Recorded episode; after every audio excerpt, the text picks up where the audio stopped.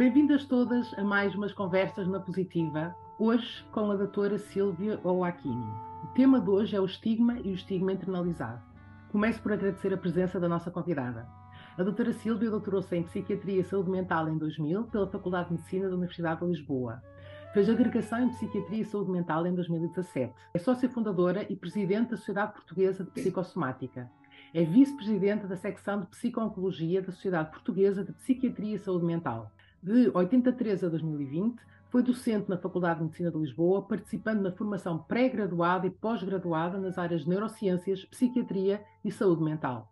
Foi responsável pela psiquiatria de ligação ao Serviço de Doenças Infecciosas de Santa Maria, com ênfase no apoio a pessoas afetadas com VIH, de 1988 até 2019. Desde 2008, é responsável pelo apoio psiquiátrico, quer no ambulatório, quer no internamento, no serviço Hemato-Oncologia do Hospital CUF, Infante Santo Tejo, Lisboa. Atualmente é professora convidada de Psicopatologia na Faculdade de Psicologia da Universidade de Lisboa. Está hoje connosco também a Isabel Nunes, a fundadora e presidente da Associação SERES. SERES é a primeira e única associação de e para mulheres infectadas e afetadas pelo VIH em Portugal. Fundada em 2005, a SERES encontra-se reconhecida como instituição particular de solidariedade social. Tem desenvolvido um vasto trabalho em prol da mulher positiva, um trabalho de pares, ativismo e prevenção. A SERES acredita que a capacitação do empoderamento da mulher é essencial para reduzir as suas vulnerabilidades, garantindo a sua dignidade e o respeito pelos direitos humanos, assim como a sua saúde sexual. Está connosco também a Judite Corte Real, da SERES, e eu sou a Raquel Freire, sou cineasta e trabalho com Sejas, que fui convidada pela sua fundadora, Isabel Nunes, faço as campanhas que podem ver nas redes e vou facilitar esta partilha. Vamos ouvir agora as questões colocadas pelas mulheres. Isabel, queres começar? Bom dia. É com imenso prazer que iniciamos esta nova série, rodeada de amigas, com uma referência a uma pessoa que é muito especial para mim e com quem tenho imenso respeito e admiração, a doutora e professora Silvia Ocanini. Obrigada pela sua disponibilidade, obrigada a todas e obrigada a si que está desse lado.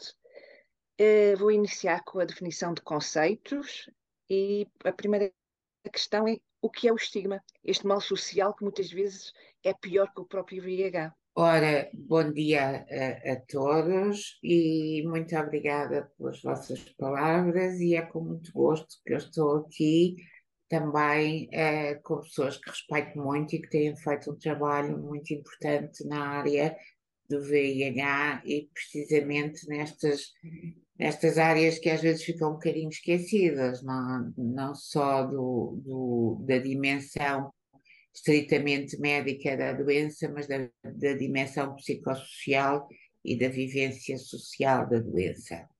Ora bem, a Isabel pergunta-me o que é o estigma. O estigma é essencialmente uma forma de categorização social com base em preconceitos, em ideias preconcebidas e que eh, assenta esta categorização num atributo negativo que faz com que a pessoa seja considerada menos, menos eh, valorizada, menos desejável, eh, de alguma forma perigosa, de alguma forma indesejável. E depois há várias dimensões dentro, dentro do estigma, mas essencialmente é uma forma de categorização social, de uh, construção uh, de, uma, de uma barreira face a pessoas ou grupos que partilham determinados atributos. E agora perguntar à Judite, que está aí, se gostaria de fazer uma pergunta. Olá, em primeiro lugar, bom dia ou boa tarde, boa tarde a todas. Uh, mais muito obrigada à doutora Silvia por mais uma vez estar aqui conosco, para nos esclarecer tantas coisas que, que, são tão importantes para quem não tem acesso a elas ou quem às vezes tem medo ou vergonha de perguntar. E hum, muito obrigada a todas e queria então começar por fazer uma pergunta: o que é a discriminação? Pois a discriminação decorre do estigma, se quiser, é a vertente objetiva do comportamento que está associado ao estigma. É um, qualquer tipo de atos ou de ações que façam com que a pessoa não sinta os seus direitos coartados de alguma forma, não tenha acesso às mesmas coisas em função eh, de, das ideias pré-concebidas que estão associadas ao estigma. Portanto, no fundo, a discriminação é uma forma de deixar as pessoas de fora eh, com base em qualquer eh, atributo ou questão que elas partilham. No caso do VIH, a discriminação tem a ver com a presença da infecção pelo VIH. Muito obrigada pela sua resposta, doutora Silvia. Isabel, eu sei que tu falaste com várias mulheres que puseram questões. Um, queres colocar alguma? Eu ia colocar uma, eh, uma questão, mas também queria referir um estudo. A pergunta é o que é o estigma internalizado? Continuamos aqui com os conceitos.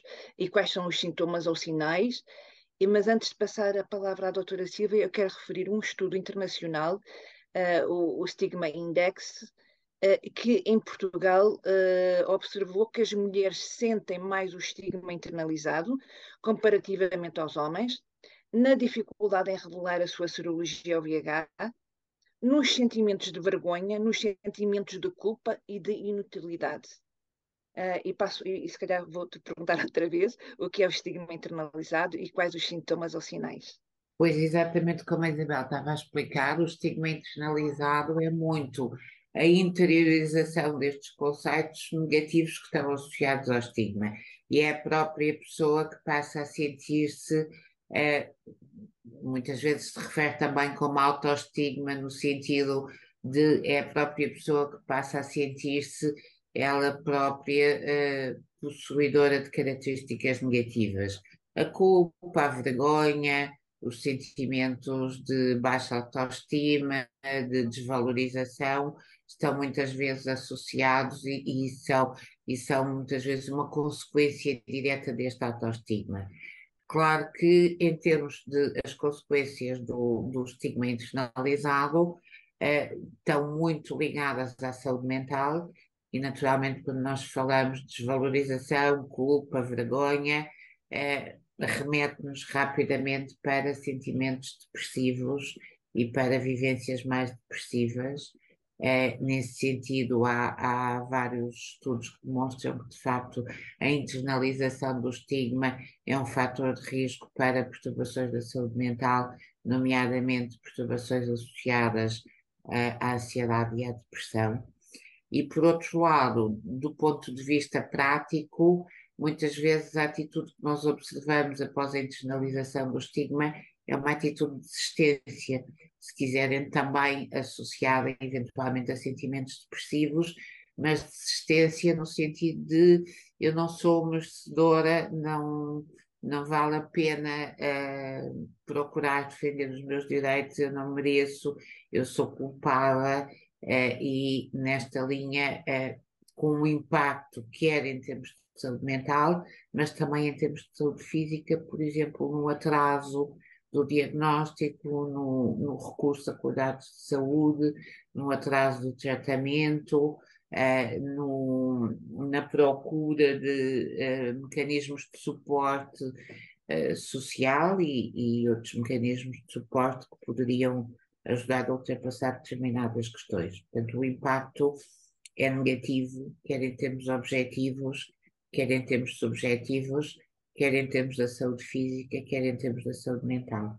Eu, eu quero acrescentar uh, o nosso estudo realizado este ano com o protocolo uh, Internalized AIDS-Related Stigma Scale, uh, e que refere que o facto, que, que, observou que o facto de ser positivo ao VH não afetou o respeito próprio, a capacidade de ter relações próximas com outras pessoas, de encontrar o amor, o desejo de ter filhos, o cumprimento de metas de realização pessoal e profissional, a habilidade de contribuir para a comunidade. E, atenção que este é, é, é, um, é um estudo realizado num grupo pequeno, no nosso grupo, um grupo de, com cerca de 20 pessoas que responderam ao nosso, ao nosso questionário. O nosso grupo é maior, claro. Um, contudo, de referir que 70,6% ainda consideram ser difícil divulgar a outros que são positivas ao VIH. 11,8% sentem-se sujas por ter VIH. 29,4% têm vergonha de ter VIH e 23,5% sentem-se sem valor, 70,6% esconde às outras pessoas que é positivo ao VIH. 47% das mulheres do nosso grupo tinham receio de ser rejeitadas. E como é que se lida com a rejeição? Ah, pois, um, lida-se à partida, o impacto é negativo, é? O sentimento de rejeição por parte de, do grupo de pares, por parte de pessoas significativas da família ou da comunidade, desencadeia sempre uma vivência de solidão, isolamento, medo do abandono, eh, desvalorização. Como se lida com a rejeição? É um pouco como se lida em geral com eh, momentos de, de, de, adversidade na vida das pessoas.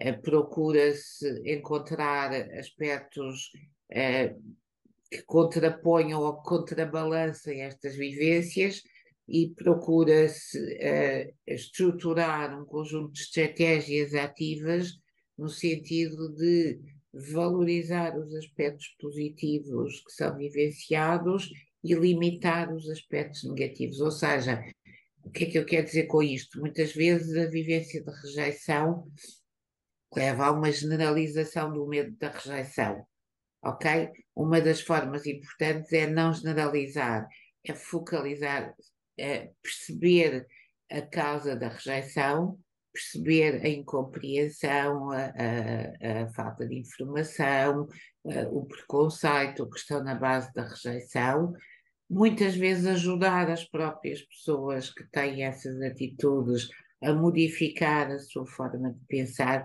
e estou a pensar em pessoas mais próximas, por exemplo, na família, como é que se lida com a rejeição na família, eventualmente ajudando as pessoas a ter a informação necessária para perceber que não estão a lidar com situações de risco do ponto de vista de contágio da doença.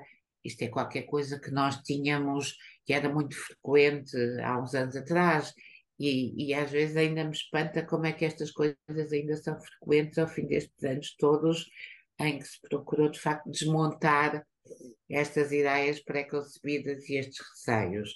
Portanto, para lidar com a rejeição, muitas vezes nas pessoas significativas eh, é, é importante ajudar essas pessoas, não deixar que este sentimento se generalize e que tenha um impacto negativo na forma como a pessoa vive a sua vida afetiva e os laços afetivos e a relação com os outros, e por outro lado ajudar essas pessoas a ganhar algum conhecimento, a ter acesso a mais informação, porque muitas vezes, de facto, estas atitudes não resistem ao confronto com, com o conhecimento e com a realidade, é? e conseguimos desmontar um pouco. Isto é a forma diria eu, mais ativa e mais saudável de lidar com estas situações. Muito obrigada pelas suas palavras e agora passar à Judite. Judite, queres colocar a próxima questão? Sim, uh, doutora. Bom, uh, a pergunta que eu vou fazer, em parte, já foi, já foi respondida, mas uh, não na totalidade, e então eu, eu, eu vou prosseguir. Quais os efeitos do estigma, e discriminação nas pessoas que vivem com VIH, nomeadamente o stress pós-traumático, sobretudo nos long-term survivors, pessoas que vivem com VIH há mais de 25 anos. Pois, eh, na linha daquilo que vinhamos, que vinhamos a falar anteriormente, o impacto é negativo, quer no sentido da saúde mental, quer no sentido dos aspectos práticos da vida das pessoas. A sobrecarga associada a, a ter que lidar com os aspectos, com os preconceitos e com o estigma associado à doença, naturalmente tem um impacto negativo e é mais um fator de stress com o qual as pessoas têm que se confrontar ao longo da sua vida, independentemente de eh, poderem ter a certeza de que nada, nada daquilo faz muito sentido, ok? uh, independentemente da pessoa perceber que o estigma e a discriminação não fazem sentido, eles têm um peso negativo, ter que lidar com eles tem um peso, ter um peso negativo na forma como a pessoa vivencia a doença. Pode-se estruturar em quadros de stress pós-traumático, pode-se estruturar em quadros de. Normalmente, os quadros de stress pós-traumático estão, estão associados a uma vivência aguda de trauma No entanto, mesmo que não tenha havido uma vivência aguda de trauma, e era um pouco disso que eu estava a falar, há uma vivência crónica de trauma uh, repetido, que pode não ser uh, um trauma major, mas é um microtrauma. É o reencontrar todos os dias na vida dificuldades que têm a ver com qualquer coisa que é um, um estatuto de, de, doença e não tem que ser generalizado para outros aspectos que não a, a vivência da própria doença.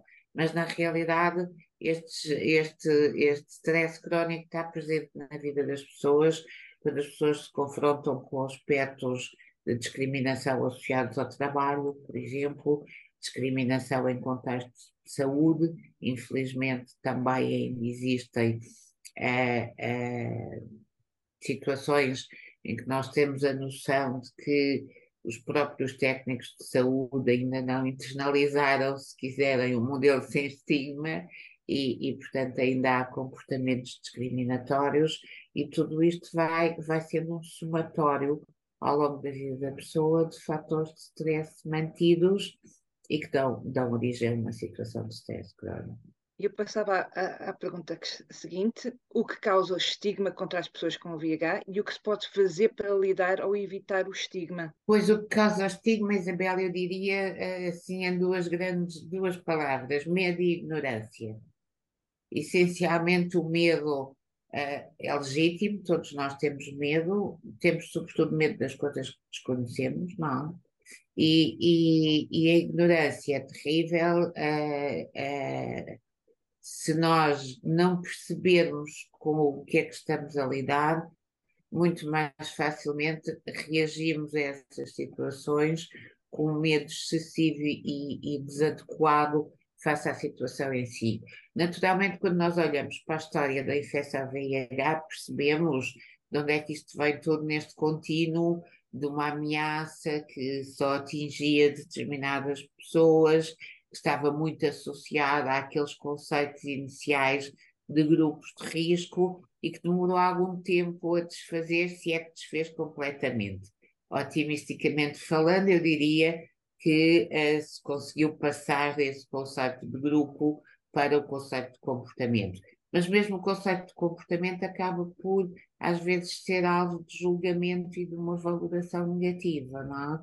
E, portanto, a, a forma como as pessoas interpretam, valorizam, uh, o comportamento dos outros e uh, o desconhecimento uh, em relação uh, àquilo que na realidade são os determinantes desse comportamento e ao risco que ele representa para os outros, muitas vezes é uma fonte de estigma. Eu ia também acrescentar que o estigma é uma violência. E se a violência resulta de relações de poderes iguais, e sendo as pessoas portadoras de VIH uma minoria que ainda não se assumiu, que internalizou os preconceitos e estigmas sociais e, portanto, desagregada e com pouco poder, em que as pessoas portadoras de VIH são consideradas culpadas pela sua condição e julgadas moralmente, sendo que esta infecção é progressiva e incurável, e que o VIH ainda não é compreendido pela população em geral, temos de inverter estas situações, o que passa por mais e credível informação, maior apoio social, quebrar o isolamento, desconstruir estereótipos se possível, assumir sem medos a sua infecção. Isto também parte de, de, de nós, pessoas positivas, assumir a nossa doença. Mas o mais importante, acho eu, é a pessoa não se isolar. Na CES temos um grupo de apoio, de solidariedade, mas sobretudo de amizade. Portanto, junte-se a nós, não se isole. Muito, é, muito obrigada pelas palavras.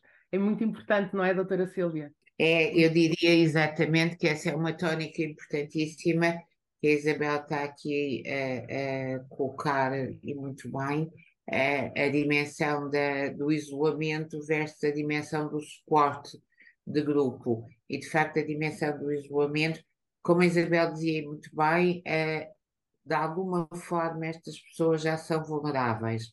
São vulneráveis por questões associadas à doença, por questões associadas ao poder, por questões associadas a determinantes sociais e associar o isolamento a esta vulnerabilidade prévia é de facto um fator de risco pesado no sentido da evolução e da saúde mental. E, portanto, quebrar este isolamento e contar com uh, uh, grupos de pares, com associações, com técnicos de saúde, com pessoas próximas, é extremamente importante, precisamente no sentido de reduzir o impacto da situação e desta vulnerabilidade prévia.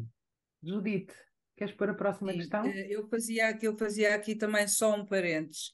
Eh, na minha opinião, eh, eu acho que, que, que a comunicação social, os mídias, os, aqueles programas de televisão que dão à tarde e de manhã, um, ehm, podiam abordar mais este tema, podiam um, ehm, explicar mais, uh, explicar mais e melhor às pessoas o que é realmente, uh, do que é que se trata, de tudo o que nós falamos aqui. No fundo, poderia haver uma divulgação uma divulgação para atingir a população em geral, porque no fundo nós conversamos muito umas para as outras, apoiamos-nos muito umas às outras, mas, hum, mas não há de fora um, de fora uma, esse apoio para que, para que tudo isto pareça mais normal, da mesma maneira como se fala de, outra, de outras doenças que eu vejo, como o, o cancro, as diabetes, o, um, tantas e outras doenças que se, que se fala tanto e que se explica tanto e que se, dá, que se abrem tantos caminhos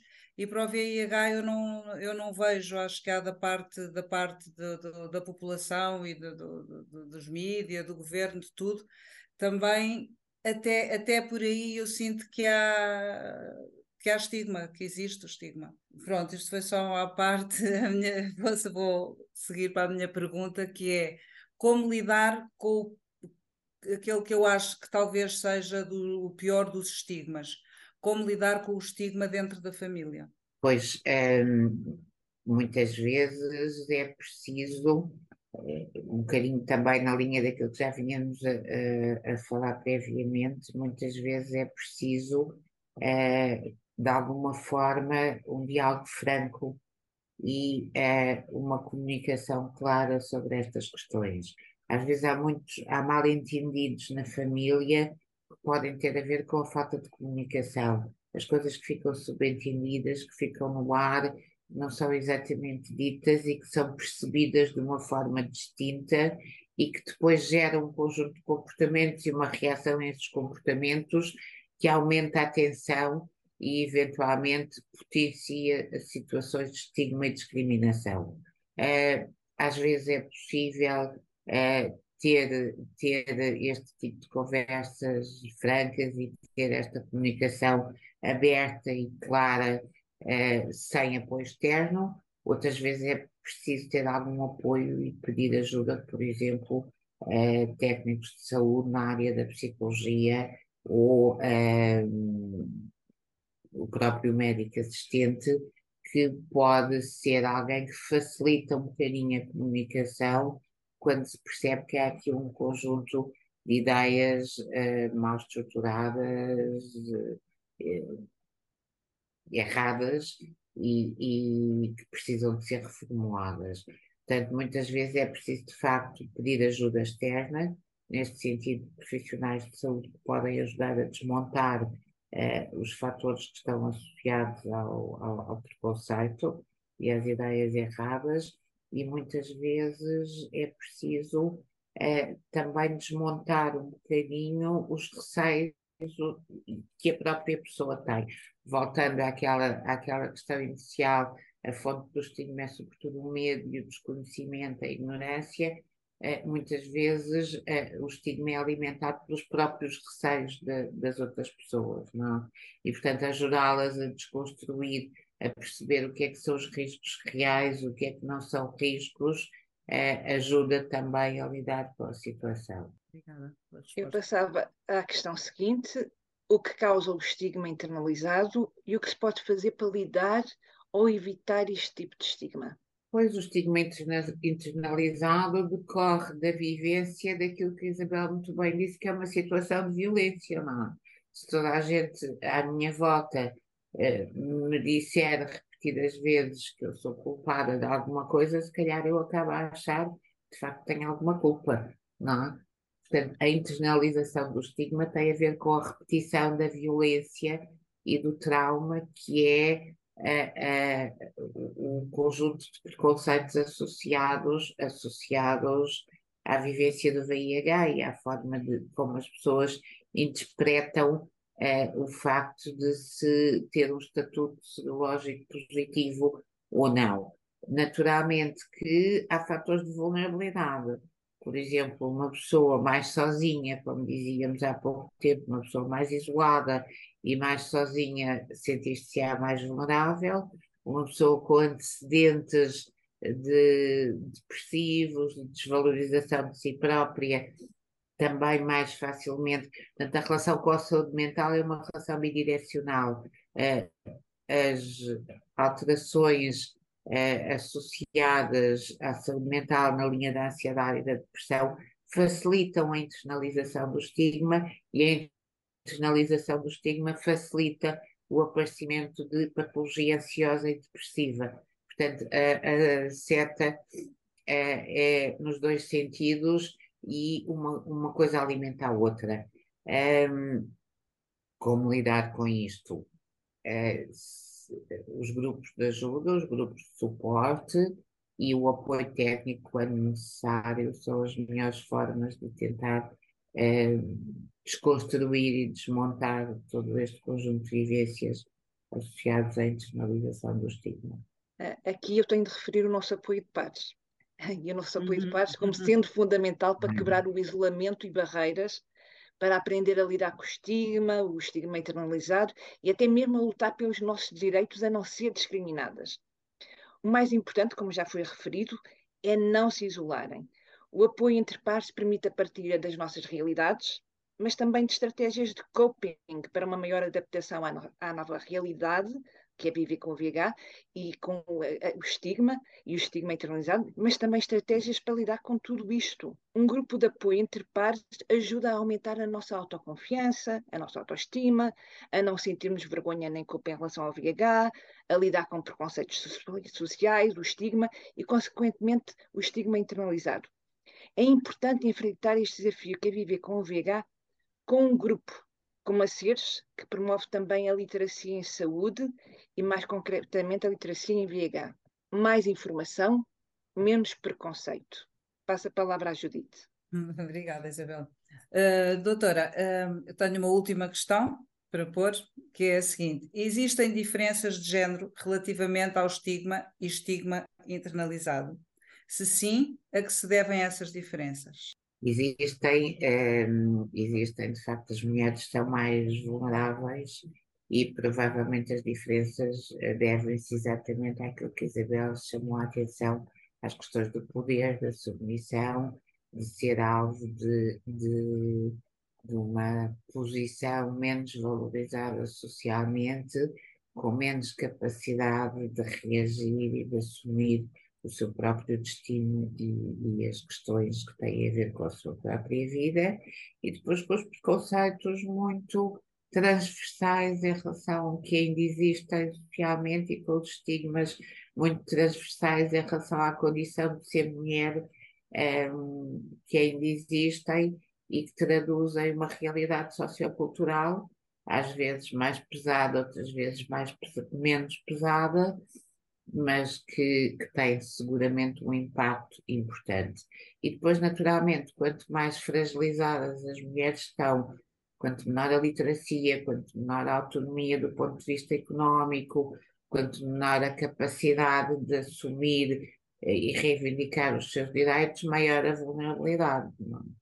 E, portanto, é nesse sentido que, de facto, estas questões estão profundamente interligadas com o papel da mulher e com a forma como ele é valorizado ou desvalorizado socialmente e, e com a sobrecarga e a duplicidade ou a triplicidade de papéis que, que são esperados da mulher enquanto cuidadora, mãe, eh, eh, suporte da família, profissional, ativa de sucesso, etc. por aí fora, e esta multiplicidade de papéis cria também ela própria uma sobrecarga significativa e importante. Obrigada.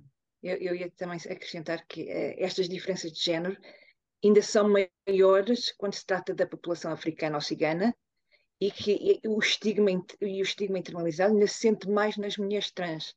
Uh, portanto, estas, estas populações ainda se sentem mais do que as mulheres cisgênero. Claro, quanto mais, quanto maior a vulnerabilidade uhum.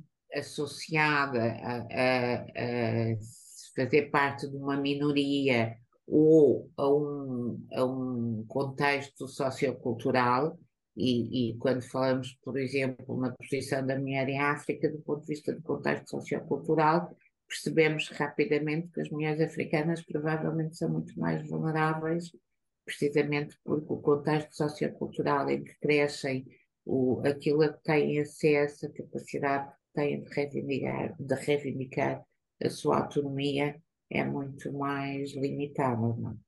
Queria acrescentar mais alguma coisa a esta conversa na positiva? Apenas agradecer-vos a importância do, destas conversas, a importância do, deste espaço de debate informal e em que nós pensamos um bocadinho em voz alta e de alguma forma uh, uh, tentamos encontrar respostas para questões que nos inquietam a todos e o desejo de que, como vocês diziam, estas questões não fiquem, ou estes, estes espaços de debate não fiquem limitados às pessoas que já estão mais sensibilizadas, mas possam passar para a população em geral e possam contribuir, de facto, para o melhor conhecimento eh, face a esta realidade e a outras também eh, estigmatizantes e perturbadoras. E agradecer-vos o convite, claro. Obrigada nós. Agradecemos muito. Obrigada. Obrigada. Agradeço à nossa convidada especial, com quem aprendemos hoje. Continuando com tudo o que foi dito aqui, não se isolem. A, a solidão é sempre uma carga que aumenta os níveis de sofrimento e que, no caso das mulheres uh, seropositivas, torna um peso muito grande e por isso existem associações, existem as conversas entre pais, existem os profissionais de saúde que estão aí para ajudar. Portanto, não se isolem, cuidem-se, testem-se, escrevam para a SES com as vossas questões, as vossas dúvidas, escrevam para o nosso Facebook, para o nosso Instagram, para o YouTube, partilhem os vídeos, coloquem as questões, não fiquem sozinhas. E queria terminar isto com um grande abraço a todas as mulheres que nos estão a ouvir. Fiquem bem, até à próxima conversa. Obrigada. Yeah. Obrigada.